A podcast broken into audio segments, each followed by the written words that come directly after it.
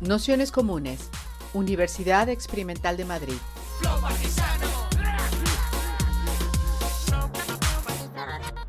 Toda la información en nuestro canal de Telegram Nociones Comunes o en nuestra web traficantes.net barra formación. Nada, pues si os parece, vamos a ir empezando. Daros la bienvenida a todas, a todos, a todos a esta quinta sesión del curso El pecado original, sexo, putas, culos y control social. En esta sesión que, bueno, al final estamos haciendo un poco eh, a destiempo, aunque vosotras si la oís más tarde la oiréis ya más allá seguidas, eh, pero bueno, que encaja, eh, digamos, como que cierra el curso que hemos estado haciendo durante estas últimas semanas. Contaros también que en este cambio de día hay algunas compañeras que no pueden estar y me han pedido que lo contara por la manifestación que está habiendo, por las agresiones estatales o institucionales que ha habido a través de las policías infiltradas. Entonces, bueno, pues como recordarlas y, tenerlas también presentes y contarlo. Y, nada, y contaros también que para esta sesión contamos con la suerte de, que nos acompañe o que nos introduzca Nerea Barjola. Nerea Barjola, eh, bueno, la hemos titulado a propósito de su libro, que es Microfísica Sexista del Poder, y donde narra a partir del caso de Alcácer toda la construcción del terror sexual que construye al final una forma de entender la, bueno, una forma em, estructural de entender la sexualidad y que ha condicionado en gran medida a una generación como la mía y la forma que teníamos de, entender nuestros cuerpos, de entender el miedo, de entender la calle. Entonces, en torno a, las propuestas que recoge en su libro, desarrollaremos la sesión de hoy. Nerea es politóloga, investigadora, activista feminista y, compañera de estas luchas antipatriarcales. Así que nada, os dejamos con, ella y hacemos como siempre un ratito de, de, presentación que os agradecemos si podéis encender las cámaras para que esto sea un poco más acogedor para todos. Y, pero bueno, y nada, y luego un ratito de preguntas y debate. Así que nada, te dejo con Nerea. Bueno, muchas gracias por invitarme a estar con vosotras. Eh, y nada, todo mi apoyo a las compañeras que están en la manifestación también. Y voy a compartir pantalla porque tengo preparado un PowerPoint. Bueno, pues eh, como bien ha comentado Almudena en la introducción, eh, lo que hago básicamente en mi trabajo es eh, una resignificación del relato Alcácer para configurarlo o conceptualizarlo como una narrativa sobre el peligro sexual. Es verdad que mi trabajo lo centro en Alcácer, pero en realidad, bueno, pues es una excusa para eh, poder conceptualizar las narrativas y los relatos desde otro lugar, ¿no? En realidad, una narrativa y un relato sobre el peligro sexual son la mayoría de de, los relatos que, a los que estamos acostumbradas que se nos cuenten desde los medios de comunicación o el conjunto social.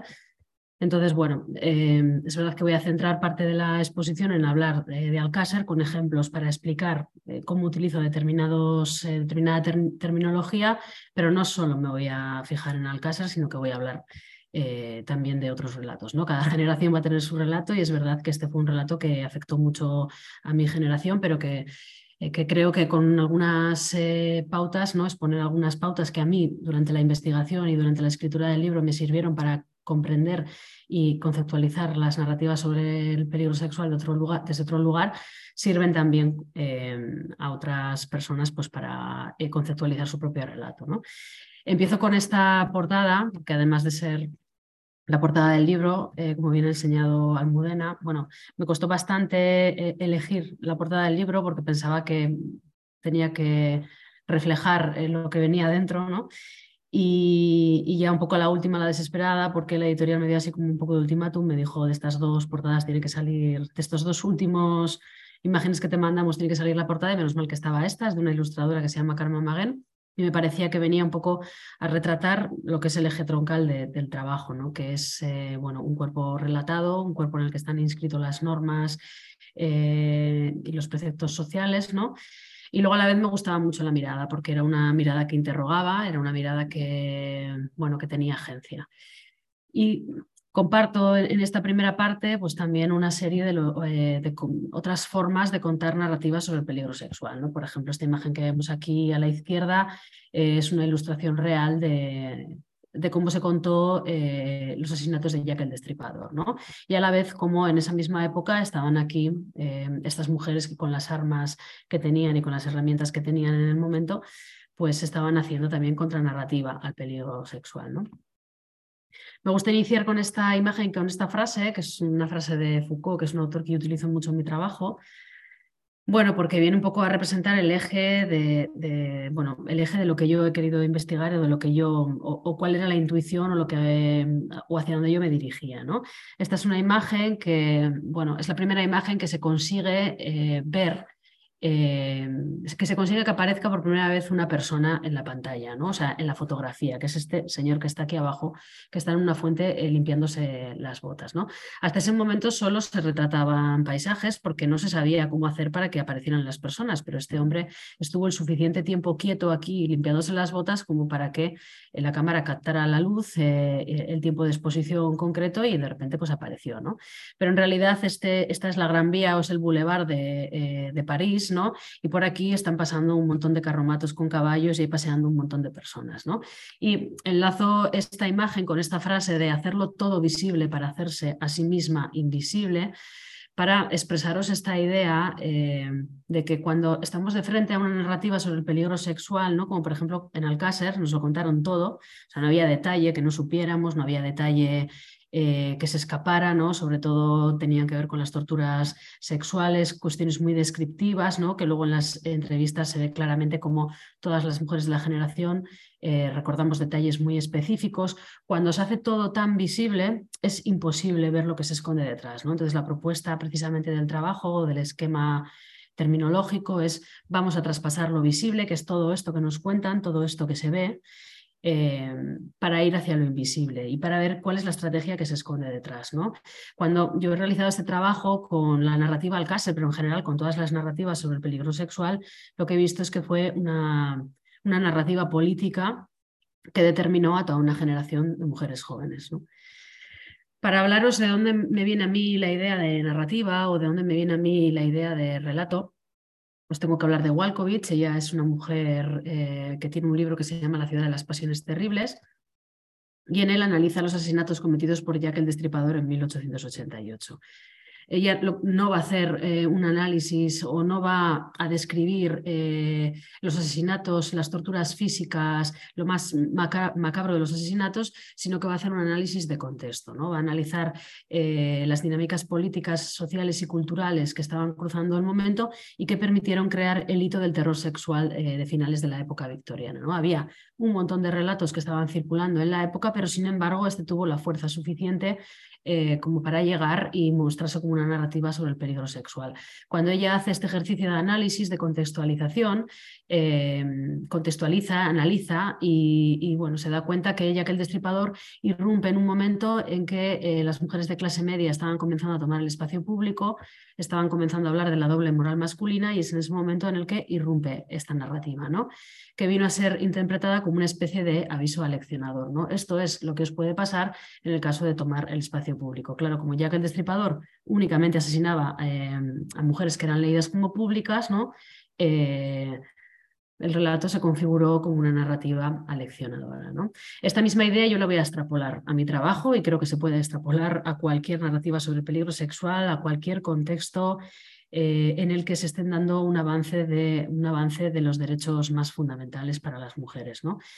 Eh, yo no me voy a fijar en cuáles, no me voy a recrear ni en lo que les pasó, ni en las torturas, eh, sino que voy a hacer un análisis de contexto y voy a ver cuáles fueron las dinámicas políticas, sociales y culturales que cruzaban el momento y que permitieron crear la narrativa del peligro sexual de la década de los 90.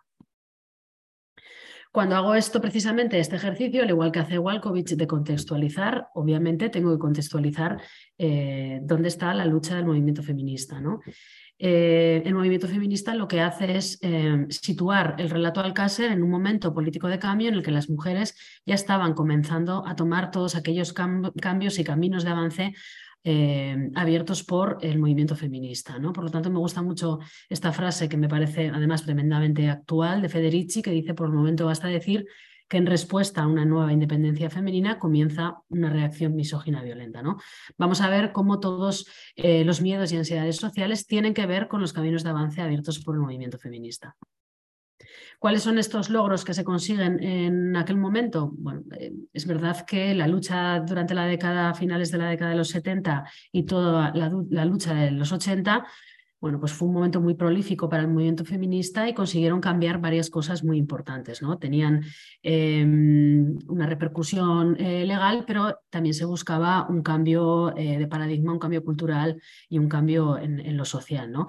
La ley del trabajo y el divorcio, bueno, era un ataque frontal directo a la institución de la familia, eh, el primer reducto donde las mujeres de la época ¿no? se entendía que estaban constreñidas la despenalización de los anticonceptivos y la reforma del aborto, lo mismo, eran reclamaciones asociadas a la autogestión de nuestros cuerpos y a la autogestión de nuestra sexualidad. ¿no? Y lo mismo ocurría con la importante reforma del Código Penal en materia de violencia sexual, que en aquel momento fue un cambio de paradigma cultural bastante importante, cuando consiguieron cambiar delitos contra la honestidad por delitos contra la libertad sexual.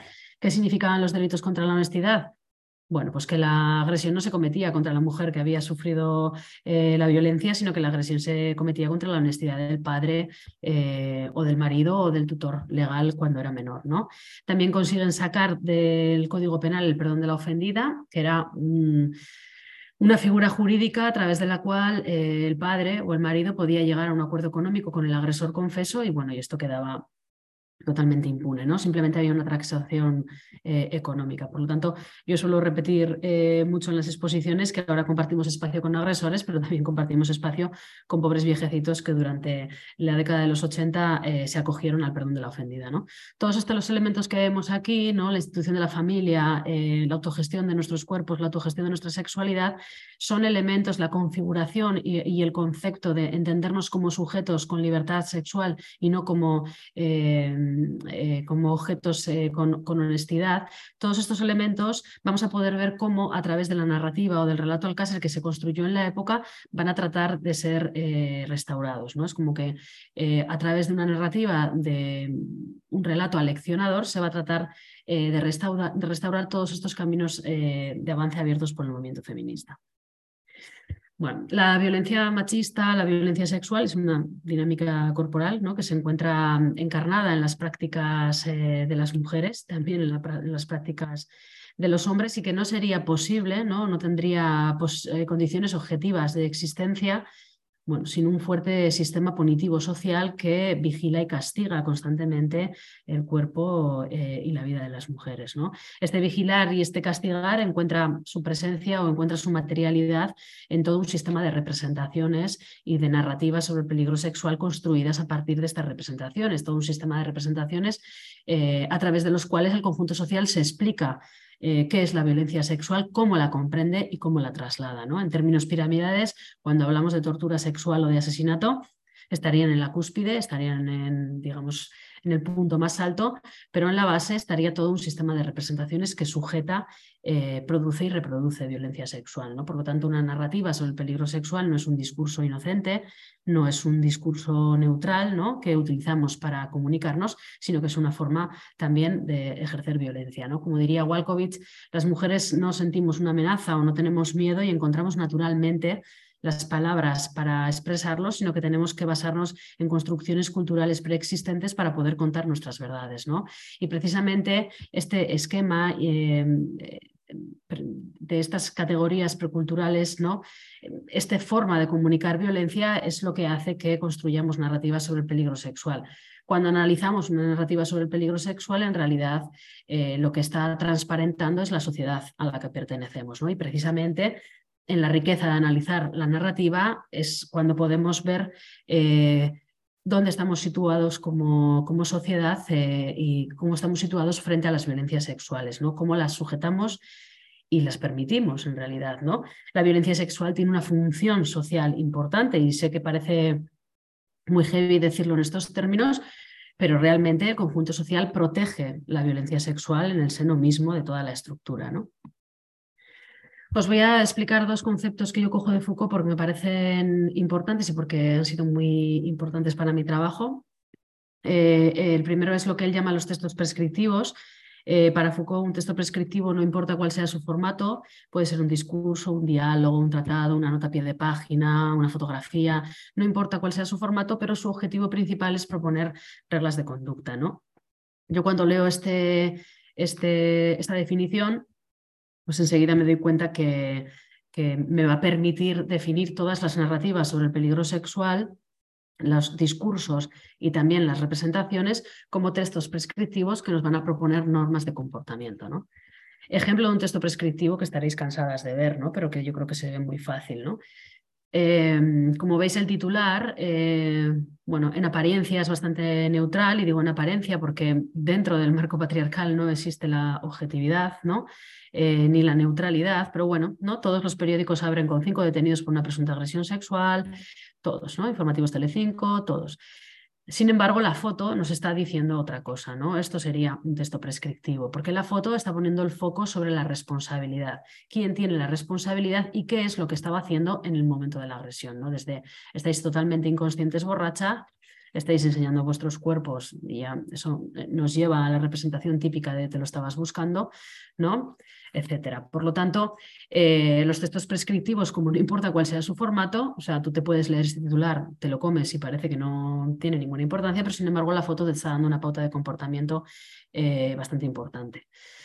Otro concepto que cojo de Foucault es lo que él llama las disciplinas. Eh, este autor lo que hace es un ejercicio de descripción de las nuevas, de la aparición de nuevas formas de ejercer castigo sobre los cuerpos.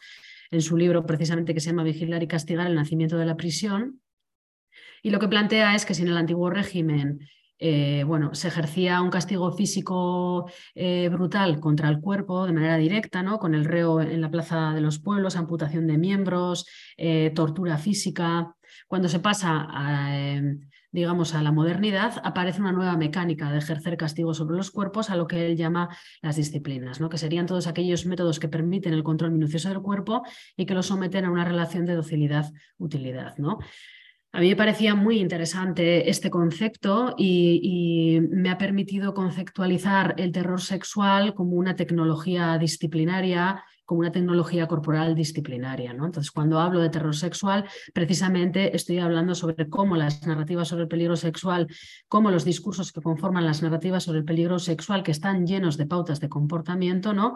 Eh, son encarnados, ¿no? los encarnamos en nuestro cuerpo. Es una forma de ejercer castigo contra, contra, nuestros cuerpos, contra nuestros deseos, contra nuestra sexualidad y por lo tanto, bueno, pues eh, nos, nos negamos espacios, nos negamos deseos, eh, intentamos no ir por determinadas zonas por miedo a tener una agresión, cambiamos nuestros gustos, nos vestimos como nos apetece, etc. ¿no? Por lo tanto, esta idea era importante para tratar de explicar que el castigo no eh, emplea simple y únicamente el cuerpo desde lo físico, sino que el castigo emplea la representación, ¿no? que es la sumisión del cuerpo a partir del control de las ideas. Por lo tanto, cuando una compañera es agredida eh, y tenemos conocimiento de esa agresión, es importante lo que le ha ocurrido a la compañera, pero también el elemento aleccionador que introducimos y que encarnamos corporalmente. ¿no? Es la introducción del autocontrol y del autodominio, es este saber que se circunscribe a nuestros cuerpos y que funciona de una manera totalmente orgánica ¿no? y, que, y que nos No hace falta eh, que nos pongan, nos ponen unas pautas muy claras, pero eh, de alguna manera nos hacen responsables también de estas pautas, ¿no? porque somos nosotras mismas las que nos autocontrolamos y nos autogestionamos el miedo. ¿no? Aquí os voy a contar un poco cómo se construye una narrativa sobre el peligro sexual y como vais a ver, eh, bueno, pues es súper fácil ver cómo se construye una narrativa de cualquier relato sobre el peligro sexual, ¿no? Y claro, me voy a centrar eh, un poco mínimamente en Alcácer. Para quienes no sepan de qué hablamos cuando hablamos del caso Alcácer, aunque creo que es difícil, eh, bueno, estamos hablando de tres adolescentes que se dirigían a una fiesta que se celebraba en una discoteca cercana al municipio donde ellas vivían. Sabemos que hacen autostop, están 76 días desaparecidas y aparecen un, eh, 27 de enero eh, del 93, semienterradas con signos de haber sufrido tortura sexual. ¿no? A partir de ese momento, los medios de comunicación van a protagonizar un boom explosivo, ¿no? Eh, van a montar, eh, si han aparecido un 27 de enero, un 28 de enero, van a montar todos los platos en directo eh, en Alcácer. Dos de los periodistas más importantes de la época van a ser Nieves Herrero y Paco Lobatón. Aquí suelo poner imágenes de Alcácer, pero como estamos online y además está grabado no puedo, así que lo voy a relatar rápidamente. Y bueno, concretamente con estos dos autores que me explayo bastante, autores, periodistas que me explayo bastante en el libro, planteo que estos dos autores van a conformar el cuerpo público de toda una generación de mujeres públicas, ¿no? Porque pasando de esta idea de que hemos dejado de ser eh, eh, cuerpos o delitos contra la honestidad a, sujetos con agencia de libertad sexual, ¿no? Vamos a ser igual de públicas, se va a resituar a todo un conjunto de mujeres jóvenes como públicas y en lo público de nuevo, ¿no? Eh, vamos a ser igual de públicas y ellas van a ser igual de públicas para el conjunto social, eh, tanto como lo fueron para sus agresores. ¿no? Y hablo precisamente mucho de esta idea de la anatomía del dolor. ¿no? Montan un espectáculo el 28, todas las cadenas de televisión. Paco Lobatón lo hace en el ayuntamiento, Nieves Herrero en un, bueno, en un recinto que hay allí muy grande. Eh, Paco Lobatón le va a poner voz a este cuerpo, no va a emitir en directo una, una radiofonía donde se puede escuchar a una de las adolescentes eh, cómo llama el día anterior a, a, desaparecer, ¿no? Y pide una canción, se la dedica a sus otras dos amigas y se escucha una conversación como el locutor le va a decir a ver qué va a hacer ese fin de semana y ella le dice, bueno, no sé lo que voy a hacer, pero de seguro en casa no voy a quedar, ¿no? Ese es el sonido subjetivo de existencia que la coloca de nuevo en la vida y que nos lanza un aviso aleccionador a toda una generación de mujeres jóvenes de qué es lo que nos no nos habría ocurrido de no haber tenido tantas ganas de salir. ¿no? Y por su parte, Nieves Herrero pues, va a emitir el documento del sufrimiento del dolor y de la explotación del dolor mm, en directo, ¿no?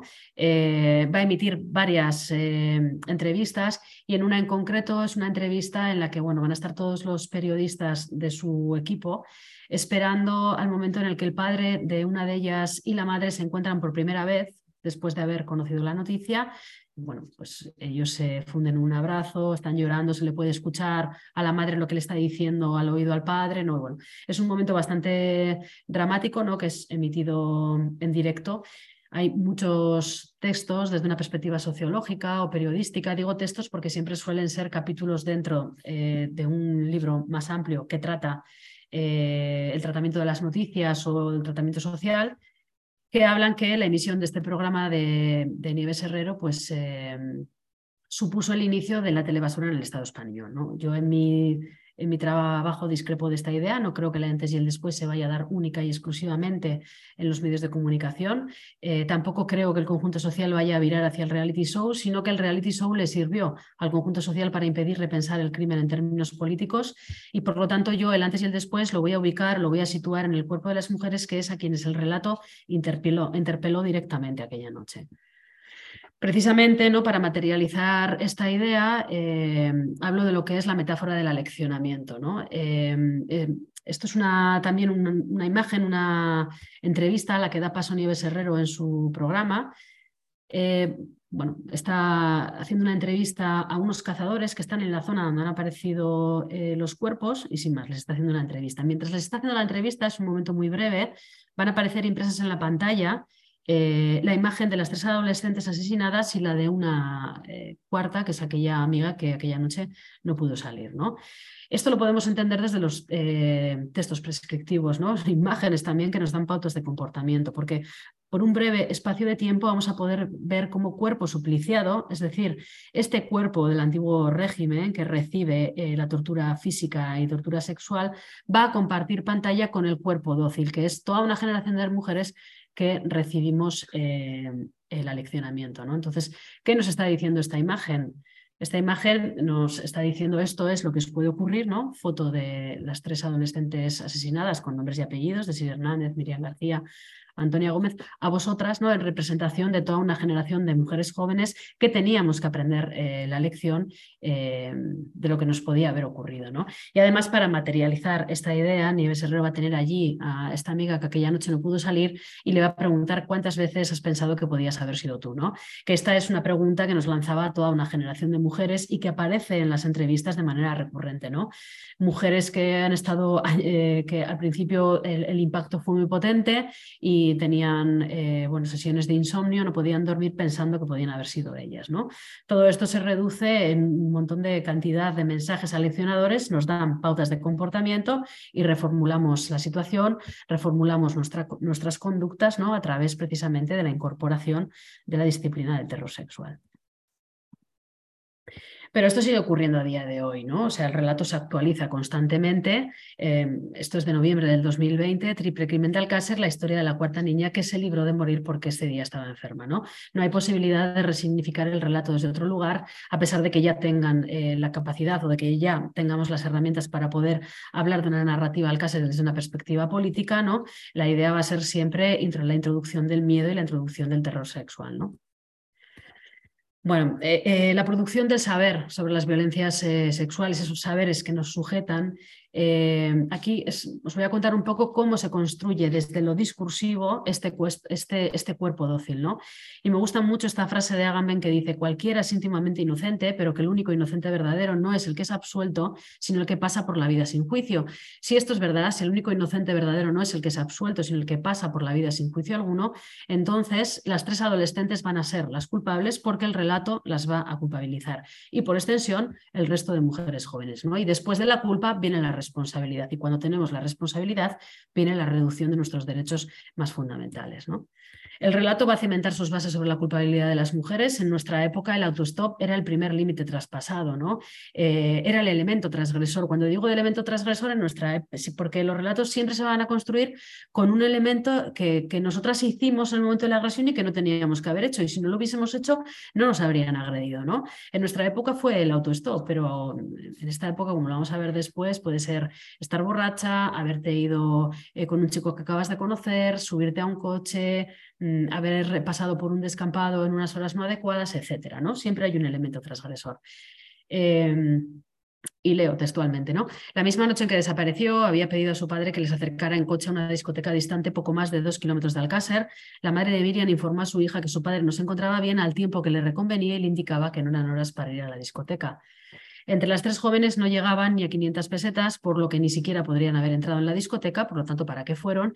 Y cuando apenas les quedaba un trayecto de 10 minutos a pie, en cambio, subieron al coche. ¿no? Esto no es una forma neutral de contar la noticia. Como veis, son solo dos líneas, pero en dos líneas te están marcando una serie de pautas y una serie de formas de hacer y de estar y de tener que hacer que te están poniendo el foco sobre nosotras, sobre nuestras actitudes y sobre lo que nos puede ocurrir o lo que no nos habría ocurrido de no haber insistido en hacer, en hacer esto. ¿no? El exponente máximo de esta idea lo voy a encontrar en un libro de Martínez Lainet que se atreve a escribir esto. Lo de esas niñas, por ejemplo, pudieron haber caminado un poco más, les faltaba poco para llegar a la discoteca y sin embargo, por no seguir andando otros diez minutos, eligieron ponerse en manos de la suerte. Es una tendencia de las víctimas al mínimo esfuerzo, a cortar por un descampado, fiarse de un desconocido, hacer autoestop, menospreciar la nocturnidad, lo que favorece la acción de los asesinos. ¿no? Por lo tanto, esta tendencia que tenemos ¿no? al mínimo esfuerzo eh, es lo que favorece la acción de los asesinos, ¿no? la responsabilidad sobre nosotras. ¿Cuáles son los elementos que el conjunto social desde la narrativa eh, va a aportar para que este tipo de crímenes eh, no vuelvan a ocurrir y para reestructurar lo social? ¿no? y aquí es donde empezamos a ver cómo se intenta reestructurar lo social desde el relato y cómo todos los miedos y ansiedades sociales tienen que ver con los caminos de avance abiertos eh, por el movimiento feminista y por eh, el avance eh, y cómo las mujeres de la época ya estaban incorporando estos avances. ¿no? Ricardo Gil, alcalde de Alcácer. El crimen ha servido de revulsivo para que las familias cumplan sus obligaciones paternales. Hay que procurar estar con los niños el máximo tiempo posible, porque eso siempre es bueno. ¿no? Esa es la idea de, tenemos que cantar a nuestras criaturas en corto, ¿no? La autoridad del padre eh, tiene que volver a regir nuestras casas. Y María Teresa Campos, supongo que muchas de ustedes se sentirán frustradas como madres. Es decir, cuando llega el momento de analizar qué es lo que ha pasado, otra figura muy importante, ¿no? Va a ser la madre, que es la encargada, ¿no? Pues un poco de mantener el orden, de poner los límites y de no dejar hacer a las criaturas lo que les dé la gana, ¿no? El, el libertinaje. Pensaba que me estabais hablando porque he oído algo. Bueno, otra de las cosas que, va a hacer el relato, por supuesto, todos los relatos, es justificar a los agresores. ¿no? Es posible que estas madres trataran inconscientemente al hijo de forma sádica, con golpes continuos, nada de ternura y hasta a veces con actitudes seductoras. ¿no? Seguimos en esta línea de culpabilizar a la madre eh, con infancias eh, terribles para ellos. ¿no? Detrás del violador hay una psicopatía, una incapacidad para sentir el dolor que causa a su víctima, un superego con ausencia de culpa y un elemento básico es el odio hacia la mujer, un odio irracional, producto casi siempre de un abuso o humillación que ha sufrido de niño por parte de una figura femenina muy querida o muy cercana para él. ¿no? este odio irracional del que habla, eh, en, terminología feminista, sería violencia machista como ideología y que además es estructural. Y por otro lado, eh, este argumento no, eh, no termina de explicar por qué muchas mujeres que han sufrido violencia sexual por parte de sus progenitores o abuso sexual en la infancia por parte de sus progenitores no dedican su vida adulta a torturar y asesinar sexualmente a hombres. ¿no? todos los, eh, eh, los titulares, eh, las editoriales, la forma de explicar y de entender las violencias sexuales nos hacían darnos cuenta de dónde estaba la responsabilidad y de dónde había que poner el foco. ¿no? Viernes 13 en Alcácer. Viernes 13 en, un imaginario colectivo eh, lo que significa es algo terrorífico que te puede ocurrir, ¿no? pero lo importante es el subtítulo de abajo. La población valenciana quedará marcada por el trágico autostop de Miriam, de Siria y. Es decir, que la responsabilidad de vivir un Viernes 13 eh, es de, ese elemento transgresor y es de, es de haber hecho autostop. ¿no? En ningún momento vamos a poner el debate encima de la mesa de cuál es el privilegio que detentan los hombres sobre la vida y sobre el cuerpo de las mujeres y que es lo que permite a los hombres em, coger a las mujeres y torturarlas sexualmente. ¿no? Ese debate no se abre. Como no puedo poner vídeos de Alcácer, os voy a poner una serie de vídeos porque decís, bueno, pero esto es del 93, esto ya no pasa, ¿no? esto pasa constantemente, eh, sigue ocurriendo en la forma en la que tenemos de tratar los casos de violencias machistas y de violencia sexual. Eh, los programas de televisión como el de Ana Rosa Quintana o el de Susana Griso son para mí fuente de, de, información porque realmente sigue ocurriendo exactamente lo mismo que ocurría en el 93. ¿no? Os voy a poner este influencer que va a hacer una serie de vídeos para ver cómo la dinámica de la disciplina del terror sexual sigue activa, cómo el foco está puesta en nuestras actitudes y cómo somos nosotras las que tenemos que reformular nuestras, nuestras actitudes. ¿no? Este es un influencer que se pone en contacto a través de Facebook eh, con menores, con el permiso de los padres, bueno, del padre y de la madre de las eh, menores, y digamos que queda con ellas. Lo que viene siendo les, les hace una emboscada. ¿no? Vamos a ver la, la imagen, vamos a ver el vídeo y después lo comento. So uh, this is the closest to her house, she said. So right now I'm texting her that I just got here. All right, I'll just wait, see what she says. She said, okay, I'll be there in five minutes.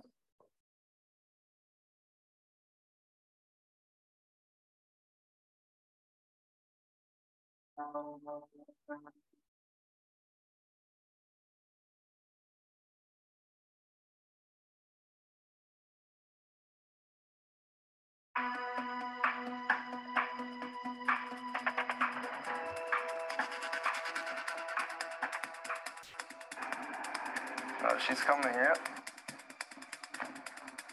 Michaela? From Facebook.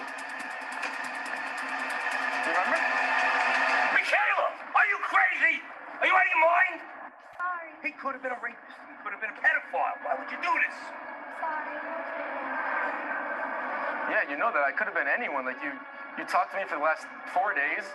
You've been talking to me on Facebook. You just, you know that? Like, don't you shouldn't talk to strangers, especially online. Like I wasn't even the do I look the same as my picture? It could be even worse than that. You realize how scary this could have been? We have to talk.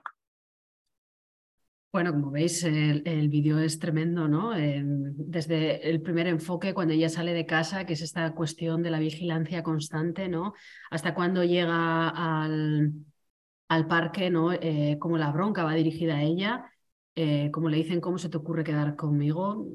Parezco igual que en la foto, ¿no? No le dan capacidad de agencia de resolver la situación, de decir, oye, mira, no eres el tío con el que está hablando, ¿no? Yo me voy, he quedado en un parque público.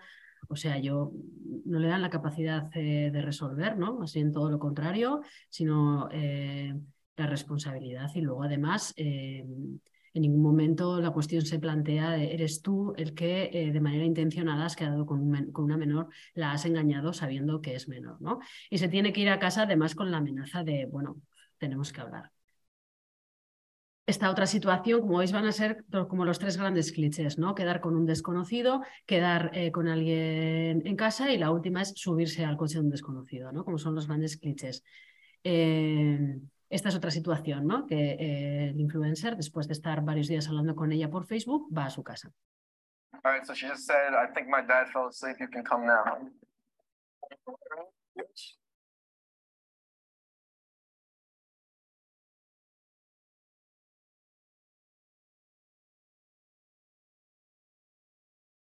Outside. Come to the front door.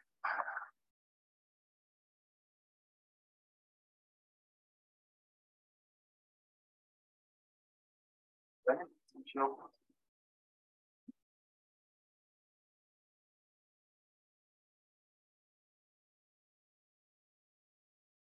over here. What's wrong with you? What's wrong with you? You're 12 years old. You're 12 years old. We already washed your mother. Oh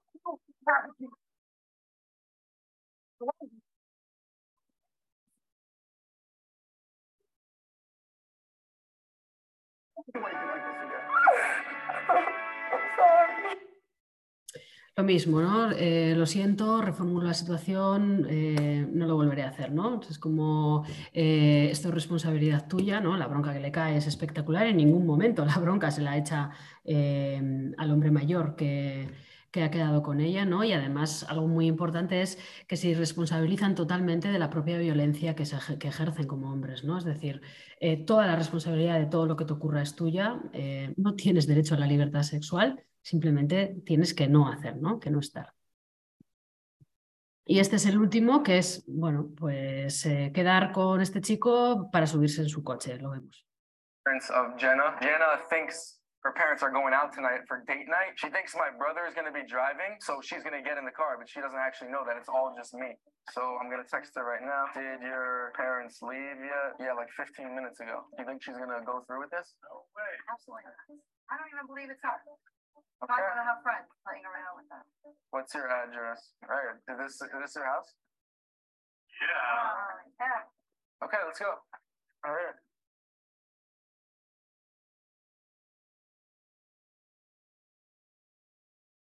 We are here to come out. You don't think she's coming out? She better not be coming out. Oh, see the door opening. Yeah, please.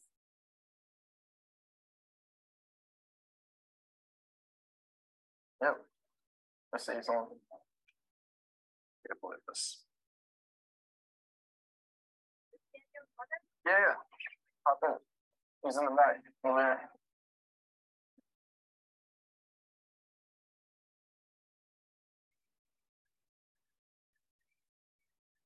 Jenna, stop it, your mother father. Jenna, look, turn around. Turn around. Turn around. How could you dare go into a stranger's car. What are you thinking? Just explain. Give me your phone right now. Give me your phone now. What would have happened if you came out and it wasn't us sitting back here and there were really crazy people back here? We never would have saw you again. We watched movies together. We've looked at newspaper articles on the news about all these things are real life situations that have happened. And we've discussed them. What, you think it's fine to go try that on your own? But what happened is the man would have drove away and it would have been three strangers sitting in this car. Huh? What would you have done? What would we have done? We didn't have our daughter. You understand? You probably thought you were talking to a 15 year old. You didn't even know what was happening, did you? You just got in like that. You were going with everything I was saying. You understand now. Just never ever do that again. It should teach you a lesson forever, your whole life. esta es la idea, ¿no? Es una lección eh, para toda tu vida, ¿no? Además, la ama le dice eh, vemos películas juntas, eh, ya sabes lo que te puede ocurrir, ¿no? O sea, en lugar de dar herramientas y de naturalizar la violencia sexual en nuestras vidas, cuando lo hablamos de una manera naturalizada, ¿no? Eh, nos deja inermes, es como, me va a pasar y si me pasa, no, ya está, o sea, está naturalizado, ¿no? Por lo tanto, las herramientas que hay que dar no son esas, las herramientas son desde la perspectiva, desde la teoría crítica feminista, ¿no? Ubicar la violencia sexual dentro de la ideología machista y por supuesto saber, saber que, existe, pero tenemos también capacidad de agencia, capacidad de, hacer red y capacidad de respuesta. ¿no? Lo mismo, eh, reformula la situación, le cae la bronca y ya está, ¿no? Aunque es verdad que yo en esta, por ejemplo, veo como, así como las demás han pedido perdón, esta, yo le veo potencial feminista porque creo que se la va a devolver cuando sea un poco más mayor. Y bueno, como me gusta a mí mucho esto de las metáforas para que conozcáis mi trabajo, pues no he podido evitar eh, eh, materializar esta idea de que eh, tu padre esté en la parte de atrás encapuchado con una camiseta que pone papá, ¿no? Eh, y metafóricamente para hablar de que las violencias sexuales no solo ocurren cuando te subes a un coche, cuando quedas con un chico, con un desconocido, sino que también están y que se dan principalmente dentro de las casas, ¿no? Y luego, por otro lado, decir que es normal que veamos este tipo de imágenes, este tipo de situaciones y que pensemos pero ¿cómo se le ocurre ir al parque y quedar con un desconocido? ¿Cómo se le ocurre subir a un coche tal y como están las cosas? ¿A quién se le ocurre dejar que entre en casa? Claro, todas las representaciones sobre el peligro sexual nos están diciendo que si hacemos esto y nos pasa algo, la responsabilidad es nuestra y que somos nosotras las que nos estamos poniendo en el lugar eh, del peligro. ¿no? Conceptualmente es perverso porque hay a veces titulares que hemos podido incluso llegar a consentir eh, ser asesinadas. ¿no? Y seguramente todas tendréis ahora mismo en, la cabeza eh, varios relatos o varios discursos o varios titulares en los que podemos ver cómo esta chica quedó con un chico a través de Internet y le pasó esto, ¿no? Y cómo son todo el rato todo este mecanismo eh, coordinado de introducción de la disciplina del terror sexual y cómo vamos recibiéndolo, ¿no? Y lo seguimos recibiendo en la actualidad. Esto no tiene que ver, Alcácer no deja de suceder, ¿no? La forma de vestir de nuestras jóvenes eh, con atuendos un tanto generosos que hacen descontrolarse al varón. Bueno, este es el típico mito sobre violencia, mitos y estereotipos de la violencia sexual y es una editorial del 2017, ¿no? La menor violada en grupo pasaba a San Juan con unas amigas y se emborrachó, ¿no? O sea, no nos interesa absolutamente para nada que se emborrachara o cuál, qué es lo que estuviese haciendo, ¿no?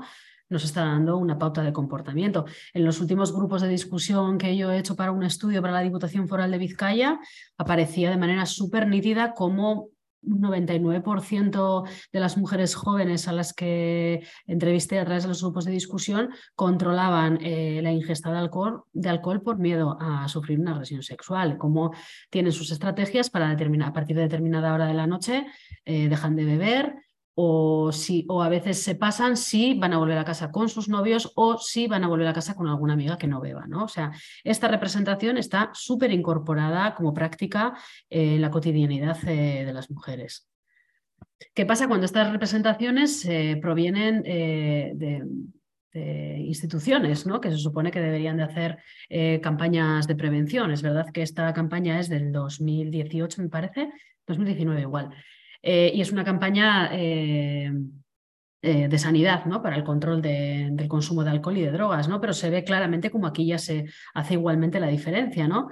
Eh, en él dice tu su consumo continuado ocasiona daños físicos y genera conflictos eh, eh, familiares, pero en ella, sin embargo, dice tras su consumo se constata un mayor número de relaciones sexuales sin protección o no consentidas. Por lo tanto, la responsabilidad no es de él porque agrede cuando está bebido, sino que la responsabilidad es de ella porque no ha controlado el alcohol y por lo tanto estaba vulnerable, más vulnerable todavía, y entonces se le ha agredido. ¿no?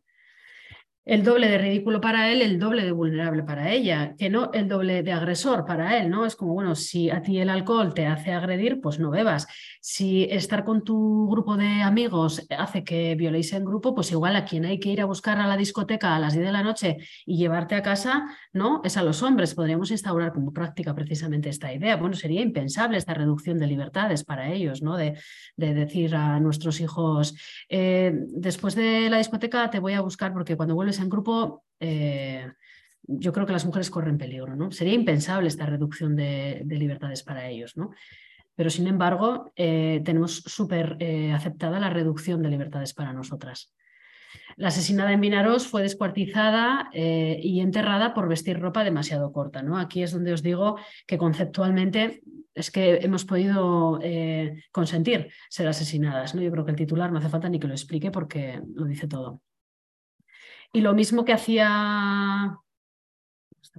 lo mismo que hacía el relato con Alcácer, lo seguimos haciendo, ¿no? Lo que hacemos es todo el rato eh, justificar al agresor, y blanquear al agresor, ¿no?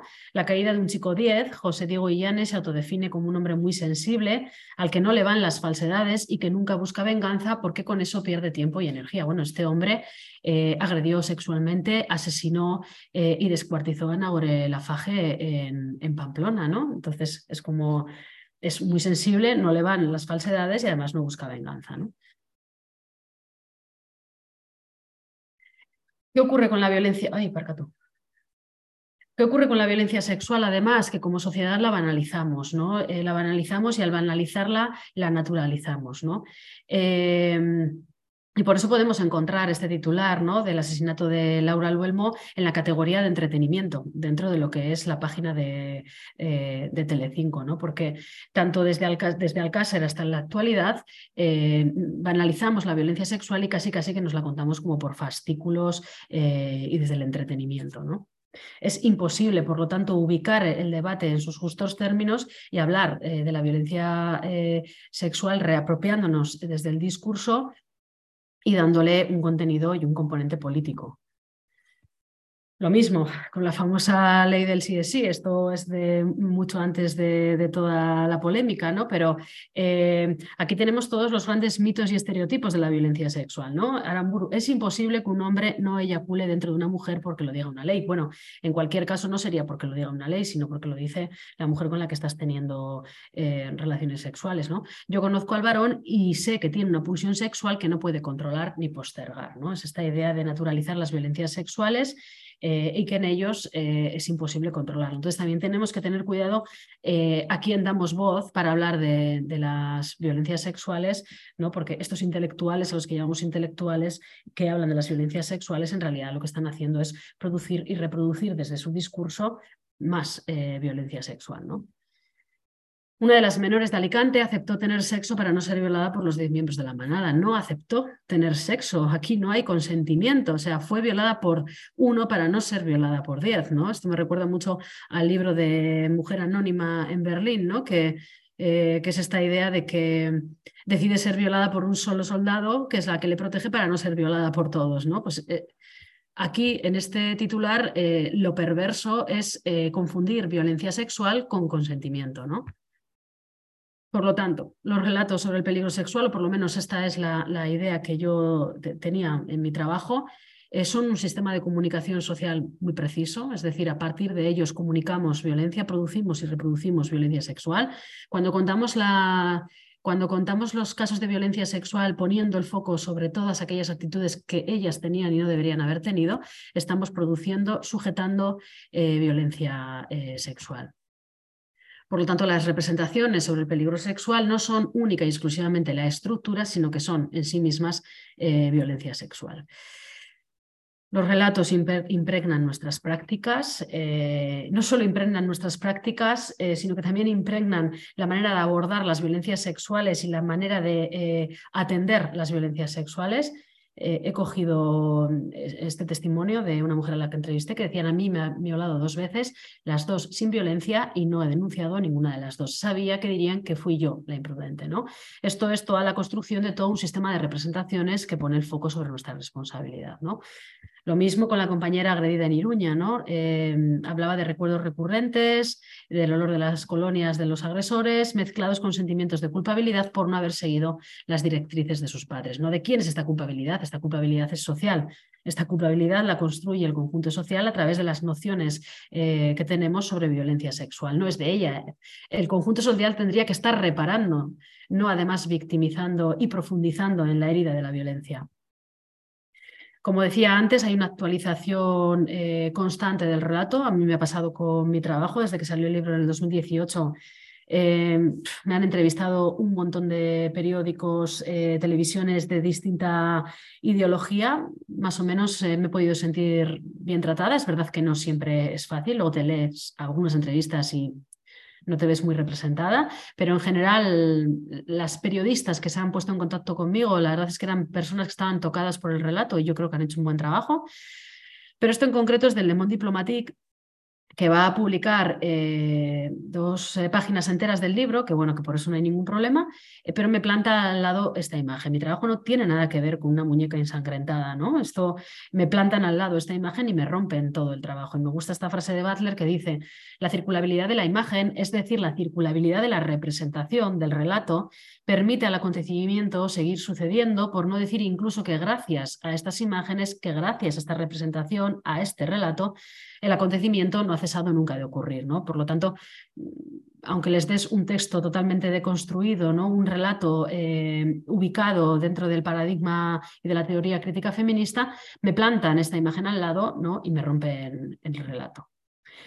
Voy terminando ya con un par de ideas. Eh, como decía, tenemos un sistema de representaciones que no nos identifica, que no nos representa y que por lo tanto tenemos que poner en constante duda y en constante cuarentena. Y tenemos que avanzar hacia un sistema de representaciones que sí eh, nos identifique y que sí nos representa. ¿no? Cuando hablo de generar contranarrativas no hablo de nada nuevo que no esté haciendo el movimiento feminista históricamente. ¿no? Y me gusta mucho esta idea de el miedo va a cambiar de bando, que viene de el colectivo Las Farrucas de Iruña, que fueron las primeras que comenzaron a hacer estas eh, manis por la noche, ¿no? encapuchadas de negro eh, y hablando de el miedo va a cambiar de bando. Es una frase que pongo en todos los sitios en los que voy, me da igual que sea un supercongreso o que sea en todos los sitios lo pongo, siempre hay alguien que levanta la mano y me dice, pero yo no quiero generar el mismo miedo que eh, los hombres nos generan. El miedo va a cambiar de bando no tiene que ver para nada eh, con esto, ¿no? El miedo va a cambiar de bando es una... Ah, bueno, no podemos, no, no, tenemos la capacidad de devolver todo el daño que históricamente se nos han hecho, o sea, no tenemos planeta para poder hacer eso.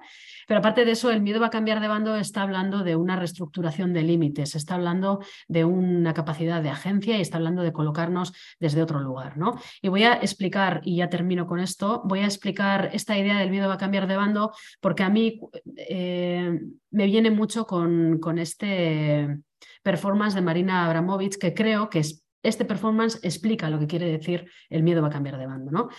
Eh, Abramovich es una mujer que en el 74 va a hacer un performance en una... Eh, en una galería de Nueva York, en un momento en el que los performances no estaban bien vistos, ¿no? Como que, bueno, parecía que no, que era una tontería, y quería ver hasta dónde era capaz de llegar la gente cuando le das la oportunidad de participar en el performance, ¿no? En una mesa pone 72 objetos, había objetos de todo tipo, había plumas, había flores, había fruta, había un cuchillo, había una pistola cargada, y pone también unas instrucciones, ¿no? Pone, soy un objeto, eh, puedes hacer conmigo durante las próximas seis horas lo que quieras, eh, yo me responsabilizo de todo lo que ocurra. En las primeras horas, bueno, la gente se ríe, eh, interrelacionan con ella, le ponen las flores, ¿no? le dan besos, le hacen cosquillas con el plumero. A partir de la tercera hora le empiezan a cortar, le hacen cortes en el cuello, le hacen cortes en la cara y le ponen las tiritas, la desnudan, le hacen cortes en el pecho, en los pezones, la tumban en la mesa y le ponen el cuchillo entre las piernas. Ella después va a contar que se sintió agredida sexualmente.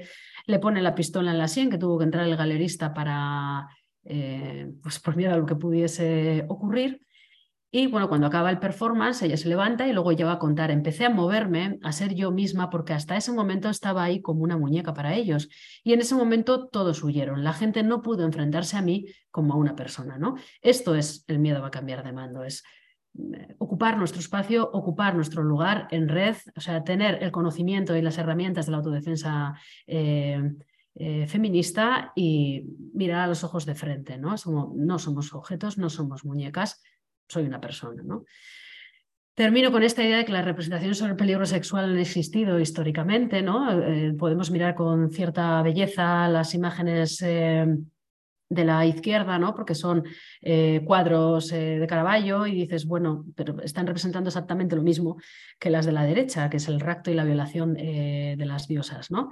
Y por otro lado es que siempre ha habido también contrarrepresentaciones al peligro sexual, pues lo mismo, esta imagen, este cuadro es de Artemisa Gentileschi contemporánea a Caravaggio y que bueno, hace una representación, una reinterpretación de la Biblia bastante importante después de que quien le está matando al, al tipo pues eh, la haya violado. ¿no? Y la imagen que veis a la derecha es una imagen que últimamente la estoy poniendo porque la encontré en mi ordenador haciendo, bueno, mirando un poco cosillas de la militancia de cuando era joven Y, me acordé de este cuadro, o sea, me acordé de, esta, de este cartel que hice yo para las fiestas de, para la Semana Grande de Bilbao y lo, propuse para poner en grande en la, en la comparsa de, feminista de Mamiki. ¿no?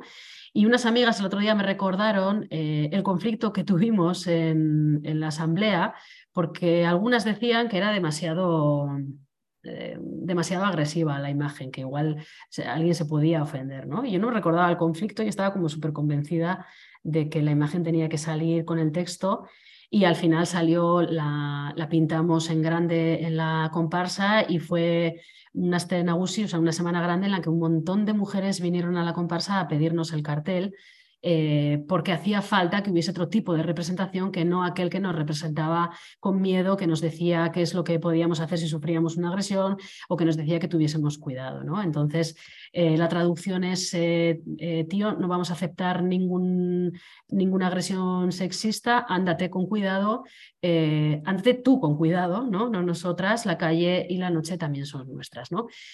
Y termino con este cartel también de las farrucas porque controlan el texto, controlan la imagen y nos dicen nos hemos fortalecido ante todas vuestras violencias. Eh, eh, Gora Autodefensa Feminista, viva la autodefensa feminista.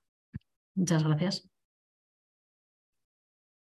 Muchas gracias, Nerea, por la exposición. Y no sé, ¿os parece, no sé si hay preguntas, eh, cuestiones que os apetezca? Uy, se nos ha hecho pequeño.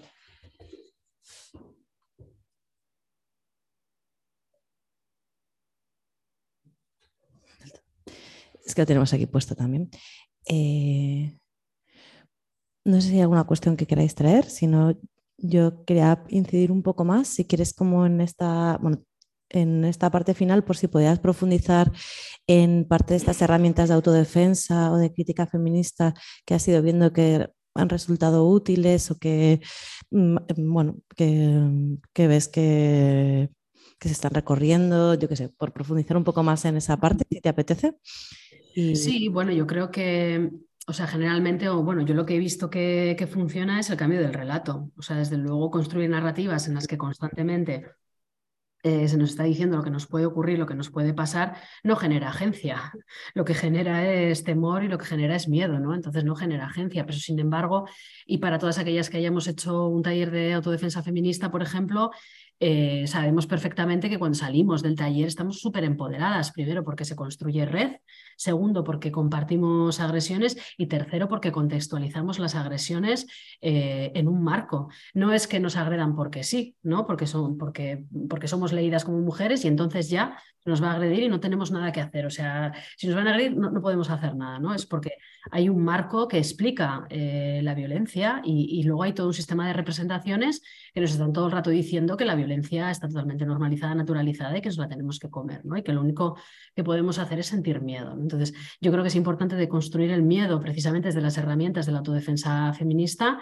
Eh, y seguir incidiendo en la línea de la prevención y de la socialización de, la construcción de narrativas diferentes a las narrativas sobre el peligro sexual. Y yo, por y luego, claro, poner el foco eh, eh, en quien hay que poner el foco, ¿no? Hay que empezar a girar la mirada y poner el foco en quien agrede y no en quien, eh, en quien sufre o en quien enfrenta la agresión, ¿no? Y en este sentido valoro positivamente, por ejemplo, la última campaña del Ministerio de Igualdad en el que dicen si tú no eres, si tú no eres, o sea, ¿quién es entonces? ¿no? Porque no somos ninguno, pero alguien es, ¿no? Y, además explícita momentos muy concretos que han resultado polémicos y me parece que, que, está bastante acertada. Y como esa, bastantes otras campañas. Igual más que campañas también se me ocurren, por ejemplo, series. No sé. Eh, Podría destruirte, por ejemplo, me parece que es una serie fantástica que está súper bien estructurada y que eh, tiene un guion excelente, que no se deja fuera ninguna violencia ni sutil ni no sutil, ¿no? Entonces, es también eh, proporcionarnos herramientas audiovisuales que no nos generen daño, porque ver una película en la que lo único que se está haciendo es violar, pero de ahí no aprendemos nada, ¿no? O sea, está bien que haya cine de autor y que haya cine en el que quieren denunciar las violencias sexuales, pero denunciarlas y ponerle perspectiva y contenido político, porque si no, simplemente es producción y reproducción de, relato. Entonces, yo para mí la clave es la autodefensa feminista porque se está en red y, y la producción de narrativas y de contranarrativas. Mm. Aquí una cosa que igual a lo mejor puede ser un poco polémica, no lo sé, pero a mí también me, está pasando que a veces eh, tengo dudas de, en ciertas campañas que aunque sí ponen el centro en el agresor, igual eh, explicitan un determinado tipo de violencias que son las mínimas, o sea, aunque puedan ser muy llamativas, ¿no? Y invisibilizan las cotidianas, o sea, parece que las agresiones es que te van a enganchar por detrás, te van a cuchillar y no sé qué, y en cambio no se centran en otro tipo de violencias que son las que pueden ser mucho más complicadas de de gestionar o de detectar o de, hacer frente y generan también una imagen como del otro como un agresor brutalísimo, ¿no? que también, eh, bueno, no sé hasta qué punto también hace que se pueda alejar del propio concepto de, de agresor porque ¿no? que es tan extremo que, bueno, no sé. Igual es polémico, pero por tratarlo un poco. Sí, no, no, pero entiendo lo que dices. ¿eh? Lo que pasa es que concretamente yo creo que en esta última eh, campaña me parece que se ha traspasado eso, porque realmente lo que te está, ¿no? O sea, han puesto en el foco eh, a un presentador de televisión que no hace más que tener en prime time todo el rato unos comentarios machistas y misóginos asquerosos, ¿no? Y, y, y eso ha generado una polémica que hemos visto toda una reacción súper misógina eh, ha puesto también en pantalla eh, a una persona, a un, tipo que, vive eh, de hacer vídeos y que en un momento dado se jacta de que un amigo suyo es el sheriff por emborrachar a mujeres, ¿no? Y, y precisamente todas estas violencias que hasta ese momento no tenían visibilidad, de repente no solo las ha puesto ahí, sino que claro, que ha habido una reacción importante. Entonces, estoy de acuerdo contigo en lo que dices, porque claro, se construye el perfil de víctima, se construye el perfil de agresor y a partir de ahí ya no hay otra cosa que no sea eso, ¿eh? estoy de acuerdo. Por eso digo que esta última, para mí, tiene elementos que han, lo han intentado, han tratado de, de meter... Claro, la campaña perfecta no existe, ¿sabes? Muchas veces los carteles que construimos desde el activismo y desde el movimiento feminista, que dices, sí, aquí no vemos, pero la campaña perfecta pues no existe. Mm. Desde la institución, quiero decir. Total, no sé si hay alguna cosilla más que os apetezca comentar.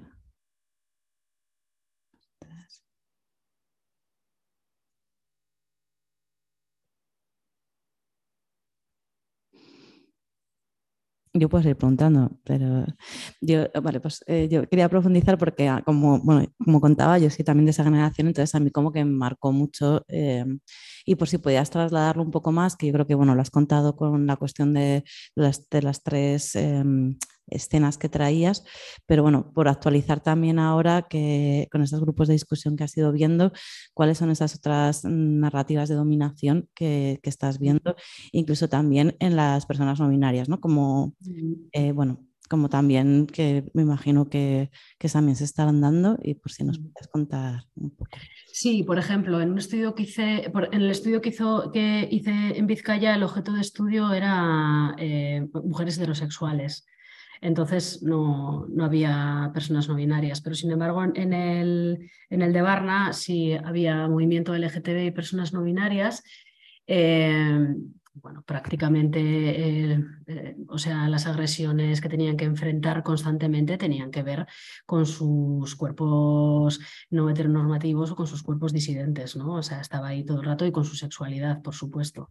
Y en el caso de, de las chicas más jóvenes heterosexuales, pues eh, a mí lo que me ha pasado, por ejemplo, es que he percibido un cambio muy potente y es que así como después de la mani del 2018, del 8M del 2018, eh, había un discurso muy empoderante, con una definición muy clara y un espectro muy amplio de las violencias sexuales, em, en los grupos que he hecho ahora, eh, pues eh, este empoderamiento ha bajado un poco y hay mucho, mucho, mucho terror sexual. Y sobre todo es sumisión química, eh, control absoluto todo el rato de la bebida, eh, de lo que se ingiere y de la copa en la mano constantemente.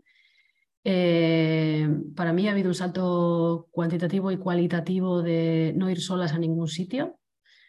No van solas al baño, no vuelven solas a casa, no salen a menos que sepan que van a volver acompañadas. Y bueno, para mí este último, este último informe ha sido como duro porque de repente he visto, claro, población de Vizcaya, ¿no?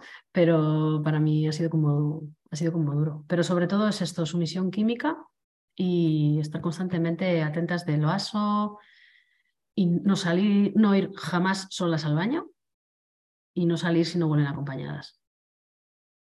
Mucho control sobre lo que se ponen y lo que no se ponen constantemente conectadas también. Esto es, eh, mandan ubicación en tiempo real a sus amigas si se van con algún chico fuera de la discoteca. Además, el testimonio fue, yo mando la ubicación en tiempo real a mis padres, a mi madre y a mi padre cuando salgo y a mis amigas en la discoteca si me voy con algún chico por si desaparezco. Este, es esta es, este era el testimonio. Bueno, este informe se va a hacer público, lo están traduciendo ahora, pero entiendo que en los próximos meses hará público.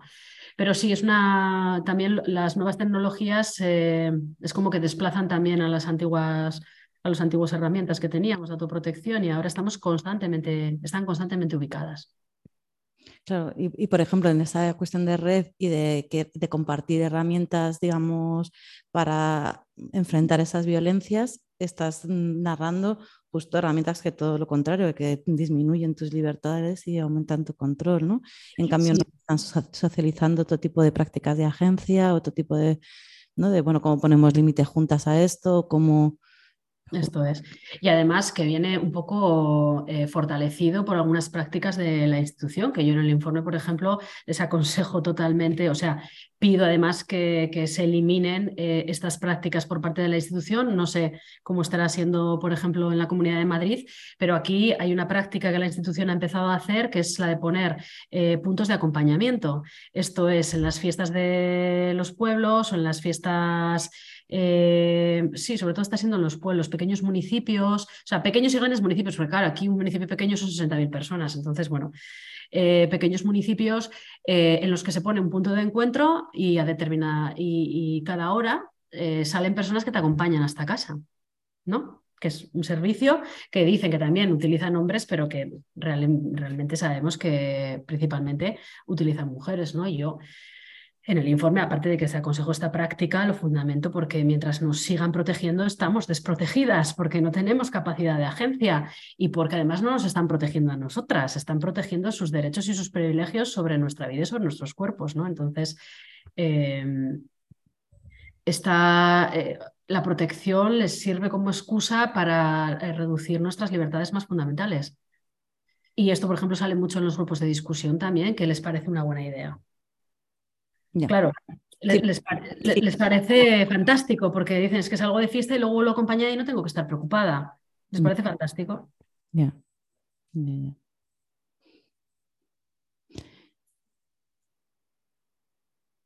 No sé si tenéis alguna cuestión más. Ah, mira, Sandra. A ver. Hola, no se me ve yo quería preguntar una cosa, no lo tengo tampoco muy claro, pero por saber un poco tu opinión, Nerea, respecto a lo que se ha descubierto, o sea, todo el tema este de la directa que ha salido a la cena del policía infiltrado y, y, las relaciones que ha tenido con diferentes mujeres ¿no? de grupos anarquistas, a mí me llega, no sé si, si, si, puede conectar algo, que a lo mejor hay una cierta reproducción de este relato en el sentido de que creo que en muchos debates o muchos discursos que estoy escuchando, en vez de ponerse el acento en el espionaje por parte del Estado y el abuso por parte del Estado, etcétera, etcétera, como que hay algo, un tufillo ahí como que viene a decir, mira estas chicas que se han dejado como, que han acabado teniendo relaciones sexuales con un policía y se han dejado, o sea, como, como muy sutilmente, pero como que me llega a veces este relato de qué fáciles son de engañar las tías y siempre poniendo el foco nuevamente en las relaciones eh, amorosas y sexuales, en vez de estar poniéndolo ¿no? en, la responsabilidad del Estado y en, una cosa mucho más grande que es un espionaje y una violencia institucional y estructural. Y se crea algo como diferente, pero no sé si le ves cierto paralelismo o alguna cosa ahí que, o qué piensas. Pues no sé, Sandra, la verdad, gracias. Eh, no, no, yo no había hecho esa lectura. Fíjame, fíjate, la lectura que yo había hecho es eh, eh, que de repente vamos a poder afinar todavía más el tema del consentimiento y, y que me parecía como una oportunidad importante esta idea que, que en el engaño también hay un consentimiento arrancado, que es casi como nos volvemos al antiguo régimen, casi, ¿no? Y me parece interesante que estas compañeras hayan decidido decir, es que yo, si llego a saber que era policía, no, no me habría enrollado con este tío. Y este tío me ha utilizado para sacar una información eh, y ha habido un consentimiento, o sea, que pones en duda. Y, además que eh, la emocionalidad y la experiencia y la vivencia corporal que están teniendo ellas ahora es esta cosa de, es que me siento agredida, que es lo mismo que cuando eh, muchas mujeres, por ejemplo, también salen los grupos de discusión, que están toda la noche con un tío que les, eh, o con un amigo, ¿no? que esto pasa mucho con los amigos, o te están insistiendo, insistiendo durante toda la noche para que os liéis, y al final tú terminas cediendo para liarte, y al día siguiente te sientes fatal y tienen como los mismos síntomas de una chica que se ha sentido que ha sido agredida porque en el fondo no querían, pero han terminado cediendo o han sido condescendientes para con el deseo del otro, ¿no? Y se sienten mal. Y yo creo que es como una oportunidad para conceptualizar esto, fíjate. No entiendo lo que dices, no, no había hecho esa lectura, ¿eh? entiendo lo que dices, pero me parece una oportunidad para afinar en la definición, en la comprensión, en, en, ¿qué pasa con esto? O sea, ¿se puede conseguir a toda costa enrollarte con una tía aunque todo lo que le cuentes eh, sea mentira. O sea, vamos a poner ese debate encima de la mesa. ¿No? O sea, me parece interesante. No sé qué pensáis vosotras, pero a mí me parece interesante. Gracias. Yo tengo que era simplemente algo como que me, había venido una idea, ¿no? Y es un tema que tampoco tengo.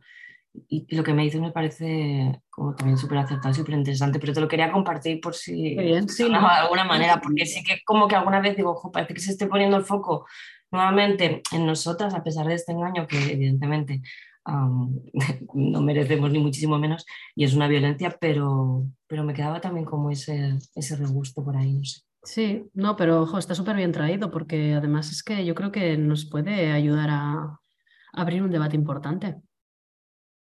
¿No? Y entre todas construir, construir cómo queremos definirlo, cómo queremos eh, sentirlo, vivenciarlo, experimentarlo y, decidir si queremos, o sea, cómo queremos conceptualizarlo. A mí me parece muy interesante. Creo que están abriendo un camino para eso.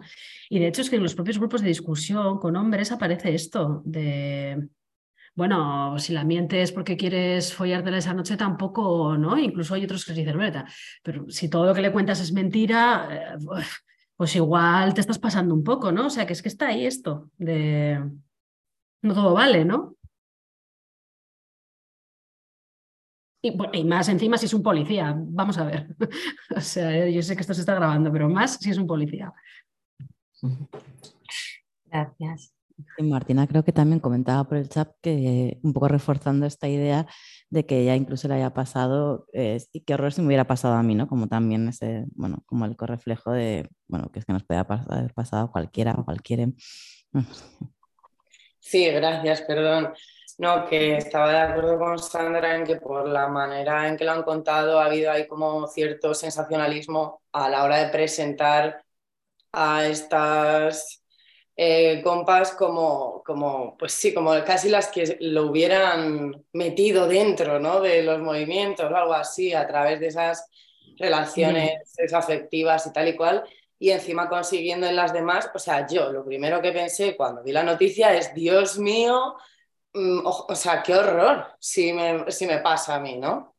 Y me vuelve a parecer otra vez lo mismo, un tema también prescriptivo y un tema que desvía el foco de, oye, ¿qué es esto? ¿Y quién se va a hacer cargo de esto, no? Y volvemos a que se esté grabando esto o no en el, en el tema en el, en el, rollo periodístico, por supuesto, se perpetúa toda esta, todo este terror sexual, pero en la propia policía, en el propio Poder Judicial, existen unos relatos, eh, pues como decía antes Almudena también, con el mito del relato único de la violación, ¿no? que OTAN hecho trizas y te han dejado tirar en un parque, prácticamente no te ha pasado nada, ¿no? Y siempre que si los protocolos, que si no sé qué, este verano pasado con el temita de los pinchazos, todos los titulares, todas las fotos, todo era un sensacionalismo y un, y una, un relato prescriptivo de esa violencia enfocado a que es culpa de las jóvenes que se emborrachan, que se ponen ropa corta, que si el ocio, que si no sé qué, que luego no me extraña que te salgan en los grupos de discusión esos resultados, porque realmente hay ese miedo. O sea, realmente hay ese miedo no ya de lo que te vaya a pasar, sino de cómo la sociedad en su conjunto va a tratar lo que te ha pasado, ¿no? Y empezando por la policía, y empezando, o sea, y de verdad, y, en el, y el tema del, de no denunciar para no ser revictimizadas, o sea, porque está clarísimo cómo se va a leer, ¿no? Entonces es como una estructura demasiado sistémica. Está el relato hecho por todas partes y de hecho, si hubiera como algún punto de agencia y apropiación en los últimos tiempos, como de, de todos estos discursos prescriptivos a, base de nuestra ropa, de lo que hacemos, de dónde vamos, de tal, igual es visibilizando eh, esa, esa eh, capacidad de, de, de, decidir nuestra, ¿no? visibilizándola en redes, visibilizando no sé qué, pero luego también son las primeras personas que se ponen así las que luego se justifica que hayan recibido cualquier tipo de agresión o cualquier, se justifica socialmente, me refiero, o sea que sigue sin estar el foco desviado de, de, que, de que, las mujeres seamos objeto de violencia y, y, bueno, y las no binarias y, las, y todas las disidencias, ¿no? O sea, no sé qué piensas de esto, es que como que como que todo lo que tú planteas en tu libro continúa y se sofistica muchísimo y viene respaldado no solo por los medios, ¿no? Bueno, gracias, muchas gracias. No, gracias a ti por la intervención, porque claro, estoy de acuerdo en todo lo que dices. Es que obviamente por eso yo muchas veces digo que Alcácer no deja de suceder. O sea, Alcácer es un régimen político, no deja de suceder constantemente. Con, lo, con el terror sexual eh, y con los pinchazos de este verano, o sea, yo, o sea, era como, pero nos estamos volviendo locas o qué, ¿no? ¿Qué está pasando? Vamos a situar. Eh... Y luego también, con lo que ha pasado este verano con los pinchazos, a mí realmente lo que me preocupa es que eh, le dimos importancia en su momento, ¿no? O sea, yo o sea, me recuerdo como loca todo el verano dando entrevistas, escribiendo artículos, bla, bla, bla, bla, y ya está, ya ha pasado, ¿no? Y, y, ha pasado.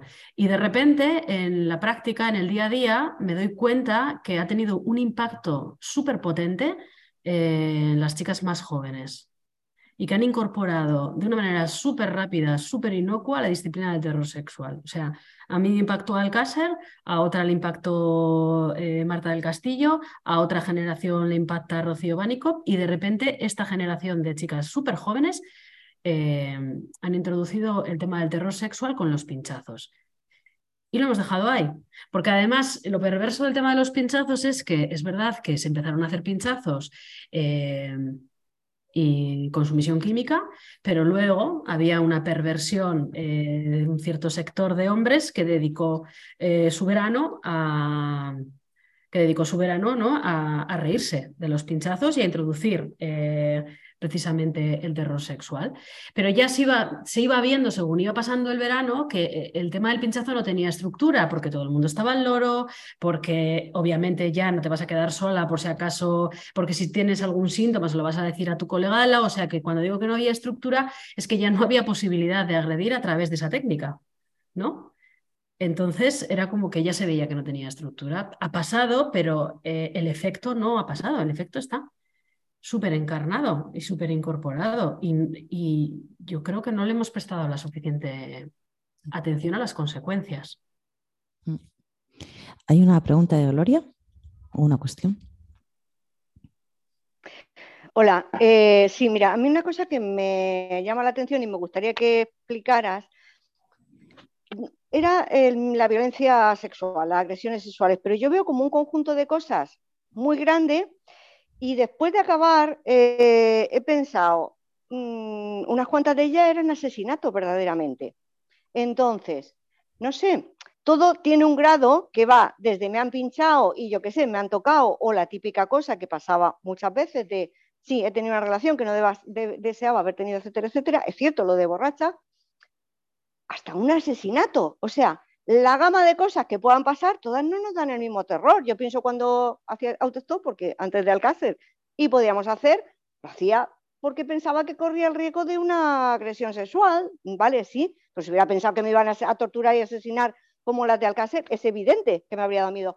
Pero esa gama de que no todo es igual, pasa en todo. No sé, yo tengo un hijo varón y pienso, si las peleas o cualquier cosa que le pudiera pasar cuando voy a una discoteca fuera que lo asesinan, también me daría mucho miedo.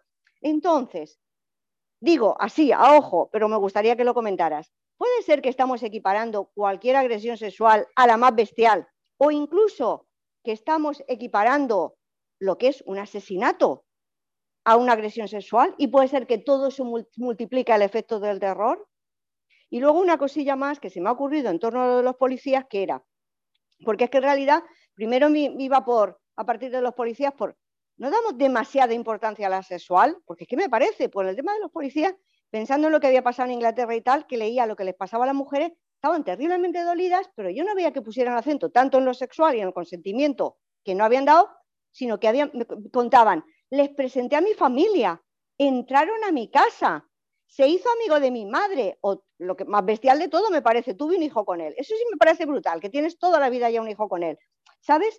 Entonces, dos cosas. Una, si no estamos y exagerando la importancia que tiene en sí lo sexual, por supuesto que tenemos derecho a nuestra libertad, y además mezclándolo incluso con el asesinato, y claro, todo eso multiplica el efecto del terror. A ver, eh, por partes. Eh, yo es que no soy partidaria de hablar en términos comparativos, ni, ni, ni, eh, ni que una gravedad eh, como tú, yo no voy a hablar nunca de que me parece muchísimo más grave el asesinato que a una mujer que viene a contarte una agresión que ha sufrido, eh, en el que además ha iniciado un proceso eh, institucional que la revictimiza y que lleva 20 años sufriendo una depresión post-agresión, donde lo más grave no ha sido la agresión, sino todo el proceso victimizante que ha sufrido durante, bueno, sea judicial, eh, en la salud, incluso el propio conjunto social, ¿no? Entonces no entiendo muy bien, o sea, qué nos aporta eh, plantear esta idea de poner grados y, poner eh, importancias. y luego con esta idea de no le estamos dando demasiada importancia a lo sexual, yo tampoco hablo desde ahí, la verdad. Lo que pasa es que tengo que hablar de, si, si hablo de mi trabajo, hablo de violencia sexual. Pero es que realmente cuando las mujeres dicen, eh, conoció a mi familia, estuvo en mi casa, se hizo una foto con mi hijo, eh, de lo que están hablando es de un proceso en el, que ellas lo han vivido como, como una agresión y dentro de las agresiones, eh, o sea, hay un círculo muy importante en el que entran un montón de agresiones diferentes. No le veo yo la, importancia, no me gusta hablar en términos comparativos, ni voy a dar eh, mayor o menor grado a, a una agresión. No,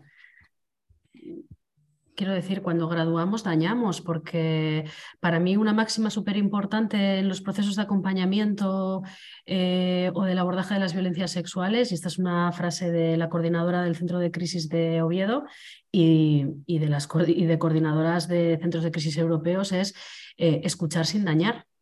¿no?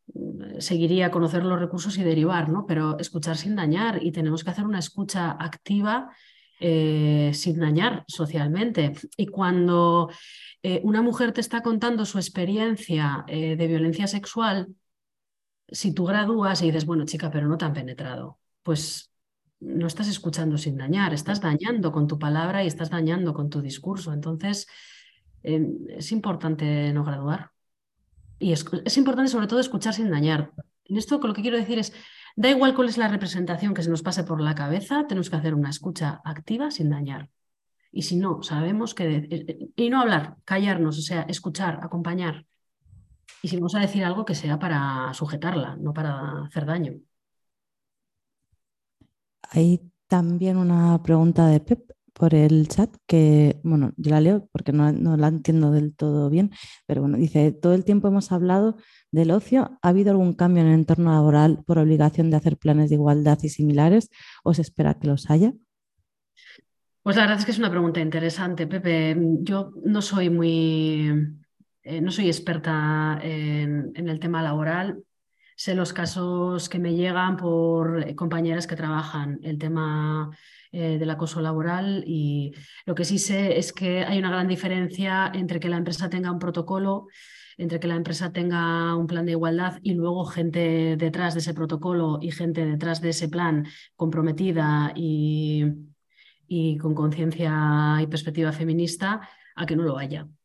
Es más difícil estar eh, en una empresa, en un espacio hostil ya de por sí, si, si, encima pues, no tienes compañeras que estén detrás de un plan de igualdad o de un protocolo, porque además el plan de igualdad obliga un poquito, eh, un poquito a la empresa y es eh, el lugar al que tú puedes ir, ¿no? Luego otra cosa es cuando pasan también todo esto, eh, insisto que lo estoy hablando de mis compañeras que trabajan en sindicatos y que hacen un trabajo excepcional, ¿eh? y que luego también entra la siguiente fase, que es cuando el protocolo o el plan de igualdad no funciona y tienes que ir contra las personas que se supone que tenían que haber hecho bien ese plan y no lo han hecho, y, y además contra la empresa, ¿no? Pero, pero es verdad que hay una gran importancia de cuando un protocolo está bien hecho y, que exista, porque además le da herramientas a las personas que están trabajando, porque claro, el protocolo existe y todas las personas que trabajan en la empresa tienen que saber que existe y tienen que hacer formaciones continuadas. Y eso ya genera un clima y un contexto totalmente diferente a un sitio en el que no hay ni protocolo ni contexto.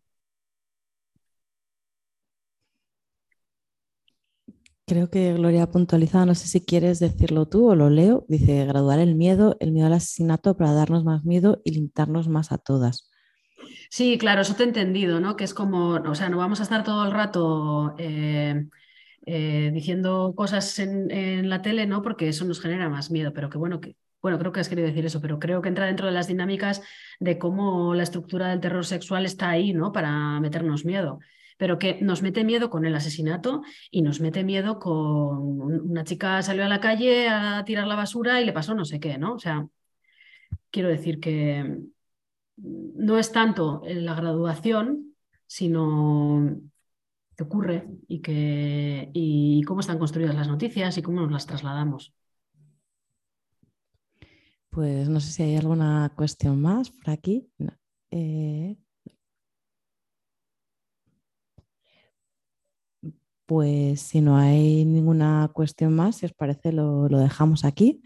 Daros las gracias a todos, a todas, a todos por haber estado en esta sesión y en especial a Nerea por habernos acompañado y introducido en, esta, en toda la dinámica y contarnos su, libro y todas sus experiencias. y nada, pues con esto cerraríamos el curso y ya os mandamos un resumencillo y el audio y algunas cosillas más. Eh, así que nada, pues muchas gracias a todas. Muchas gracias. Hasta ahora. Chao. Gracias. Gracias.